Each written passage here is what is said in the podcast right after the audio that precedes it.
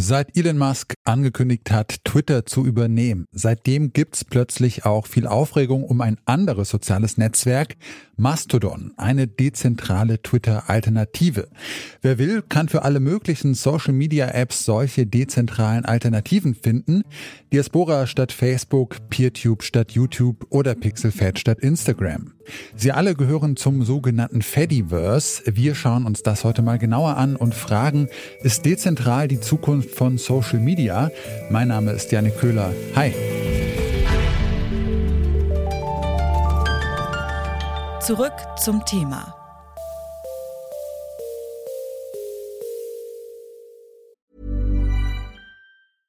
Bitte widmet eure Aufmerksamkeit unserem Werbepartner. Die Suche nach geeigneten Mitarbeitenden kann viel Zeit in Anspruch nehmen, muss sie aber nicht unbedingt, denn man kann sich helfen lassen. Zum Beispiel mit den Premium-Stellenanzeigen von Indeed, denn damit wird eure Stellenanzeige in der Suche sichtbarer und Bewerberinnen und Bewerber werden schneller auf euch aufmerksam. Indeed schenkt euch jetzt 75 Euro Startguthaben für eure Premium-Stellenanzeigen. Klickt dazu auf den Link in den Show Notes. Es gelten die AGB. Dass Elon Musk Twitter übernimmt, das kommt nicht bei allen UserInnen gut an. Viele suchen nach einer geeigneten Alternative und dabei ist das dezentrale Netzwerk Mastodon hoch im Kurs. Die Meinungen dazu, die gehen allerdings auseinander, auch in der Twitter-Community. At Elon Musk, I hope that even my worst critics remain on Twitter, because that is what free speech means. At Jan Böhm, ich möchte keinem Milliardär gehören, ich möchte allen gehören. Ed Margaowski. Kann mir jemand mal kurz zusammenfassen, ob man zu Mastodon muss? Ed L. Hotzo. Ich wünsche wirklich keinem sozialen Netzwerk, dass sich dort massenhaft Twitter-User anmelden. No offense. Ed CWMO. Oh Mann, die Leute auf Mastodon sind so nett und hilfsbereit und werden jetzt von einem Haufen hyperironischer, like-geiler Twitter-Nutzer überrannt. Ed Tom Rabe. Kommt schon rüber. Ihr wollt es doch auch. Hashtag Mastodon. Ed Hyäne Del Rey. Ich wette, dass ihr Mastodon in spätestens fünf Wochen vergessen habt. Mark my words. Manche Twitterer nehmen den Run auf Mastodon also nicht so richtig ernst. Andere, wie zum Beispiel Jan Böhmermann, sind schon dort zu finden. Zu den Mastodon-Fans gehört auch Stefanie Henkel, Informatikerin und Mitglied der Piratenpartei. Mit ihr habe ich über die Twitter-Alternative gesprochen und sie als erstes gefragt, was ein dezentrales soziales Netzwerk überhaupt ist. Das bedeutet, dass dieses Netz nicht von einer großen Firma bedient wird, sondern dass viele kleine Server existieren, die Freiwillige bedienen. Also ich persönlich wohne jetzt auf Dresden.network, das ist ein Server für Dresden, aber es gibt auch welche für Leipzig. Und diese vielen Server von Freiwilligen sind miteinander verbunden und dadurch entsteht ein Netz. Es ist so ein bisschen wie mit E-Mail-Anbietern. Also da kann man ja auch von einer Posteo-Adresse auf eine Outlook-Adresse auf eine GMX-Adresse schreiben. Das ist immer ein ganz gutes Bild. Ja, Mastodon und andere dezentrale Netzwerke wie PeerTube oder Zap funktionieren als Netz, als sogenanntes Fediverse, sind die miteinander vernetzt.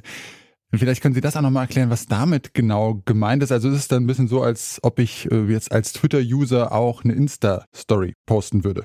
Fast. Also wenn Sie jetzt ein Mastodon-Account haben, können Sie Diensten, die so ähnlich sind wie Instagram, das heißt Pixelfed folgen und da gibt's vor allen Dingen dann Bilder und was auch ganz toll ist, man kann Video-Accounts folgen und dann wieder mit dem vermeintlichen Twitter-Ersatz, der vermeintlichen Twitter-Alternative Mastodon darunter kommentieren. Also das ist eher das Fediverse, dass die verschiedenen Dienste, wie Sie es schon genannt hatten, PeerTube für Video oder Mastodon für Microblogging miteinander wieder verbunden sind und dass dann ich mit meinem Text-Account sozusagen einem Podcast folgen kann auf Funkwell oder eben einem Video-Account auf PeerTube. Ja, Mastodon hat jetzt so einen kleinen Popularitätsschub bekommen, seitdem Elon Musk angekündigt hat, Twitter zu kaufen. Wenn ich mich jetzt bei Mastodon anmelde, dann kann ich da einer sogenannten Instanz beitreten, zum Beispiel Mastodon Technology, wo ich mich dann mit anderen Usern zu Tech-Themen austauschen kann. Ich kann auch meine eigene Instanz gründen. Ist da nicht die Gefahr äh, relativ hoch, dass ich da noch stärker einfach so in meiner eigenen Bubble unterwegs bin als zum Beispiel bei Twitter? Also die Gefahr besteht, ich glaube, immer, wenn wir in Social Media gehen, weil wir uns da ja auch theoretisch alles so zurecht blocken können, wie wir wollen. Also das gibt es schon ein bisschen, aber die unterschiedlichen Server können miteinander sprechen, weil sie das gleiche Protokoll haben. Und dadurch müssen sie ja nicht nur die lokale Timeline, zum Beispiel von diesem Technikserver, sich anschauen, sondern können auch, also ganz verbreitet sind so Klima zentrierte Server mit diesen Servern sich vernetzen und da Accounts folgen, das ist kein Problem. Aber wenn man mal wirklich Lust nur auf so die eigenen Themen hat, ist dann die lokale Timeline, nennt sich das. Dann kann man nur lesen, was auf dem eigenen Server gepostet wird.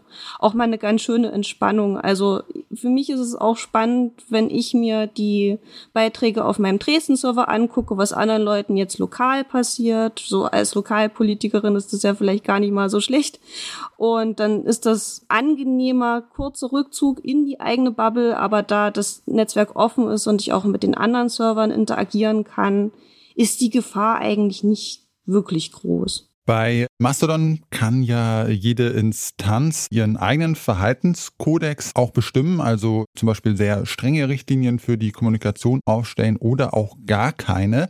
Ist da denn nicht auch das Risiko für Hate Speech oder Gewaltaufrufe, die dann bei Mastodon verbreitet werden könnten, äh, recht hoch? Das habe ich in den letzten Jahren eher gegenteilig empfunden, weil dann doch von den, ich sag's mal ganz frei heraus, demokratischen Servern, die Schwurbel und Nazi-Server etc. doch konsequent weggeblockt werden und dann, wenn ein Server einen ganzen anderen Server blockiert, können alle, die dort wohnen, nicht mehr lesen, was halt zum Beispiel ein Querdenken oder es gab ja die Welle mit Trump, die ganzen Trump-BefürworterInnen, die dann doch teilweise sehr menschenverachtliche Sachen gepostet haben, die kann dann das ganze Netzwerk nicht lesen und so kann gut aussortiert werden. Andererseits, wenn man das halt lesen möchte, zum Beispiel für journalistische Zwecke wie bei Ihnen, könnte man auch eine Instanz machen, wo man das halt alles lesen kann. Also im Gegenteil empfinde ich es eher, dass man halt nicht mit diesem Müll überlastet wird, sondern dass man da mehr drauf achtet, weil halt alle so ein bisschen die Gefahr sehen, dass halt auch solche Instanzen mit einem interagieren. Und da es halt wie am Anfang gesagt freiwilligen Projekte sind zum größten Teil ist da sowieso noch mal ein bisschen ein anderes Verhältnis zu und eine andere Mühe, dass halt eben nicht Hate Speech verbreitet wird, weil es ist ein bisschen wie das eigene Wohnzimmer. Und wer will denn schon einen laut schreienden Proll im Wohnzimmer stehen haben. Das Netzwerk Mastodon hat ja gerade so einen Popularitätsschub bekommen, aber an die Userzahlen von Twitter, das ja jeden Tag mehr als 200 Millionen Menschen nutzen, kommt Mastodon natürlich noch lange nicht ran. Haben denn solche dezentralen Netzwerke langfristig überhaupt eine Chance gegen die großen etablierten Plattformen, sich da durchzusetzen? Da müssten wir erstmal definieren, was jetzt eine reelle Chance ist. Also zum Beispiel das Mastodon besteht ja schon seit 2016 und wurde vorher auch schon genutzt. Oder jetzt unser Piraten Dresden Account, habe ich diese Woche geschaut, ist schon zwölf Jahre lang im Fediverse auf einem anderen Dienst auf Huenica. Also es bestand schon vorher, es wird jetzt diese Welle überstehen. Und ich hoffe, dass ganz viele Leute auch tatsächlich da bleiben. Aber dieser Anspruch, so groß werden zu müssen wie Twitter, besteht gar nicht unbedingt, sondern es besteht der Anspruch, einen guten Dialog zu führen, einen guten Austausch mit den Leuten zu haben. Wird Mastodon Twitter jetzt den Rang ablaufen? Eher nicht. Es ist allerdings eine Alternative zu Twitter, genau wie PeerTube für YouTube und PixelFed für Instagram. Diese dezentralen Netzwerke haben eine andere Grundidee als die Big Player auf Social Media. Die UserInnen haben mehr Kontrolle über die Plattform, auf der dann auch eine andere Art von Dialog möglich sein soll. Interessant ist das also vor allem für die UserInnen, denen Twitter oder Facebook zu toxisch sind und die Großkonzernen und Milliardären wie Elon Musk nicht so viel Macht über ihre Plattform geben wollen.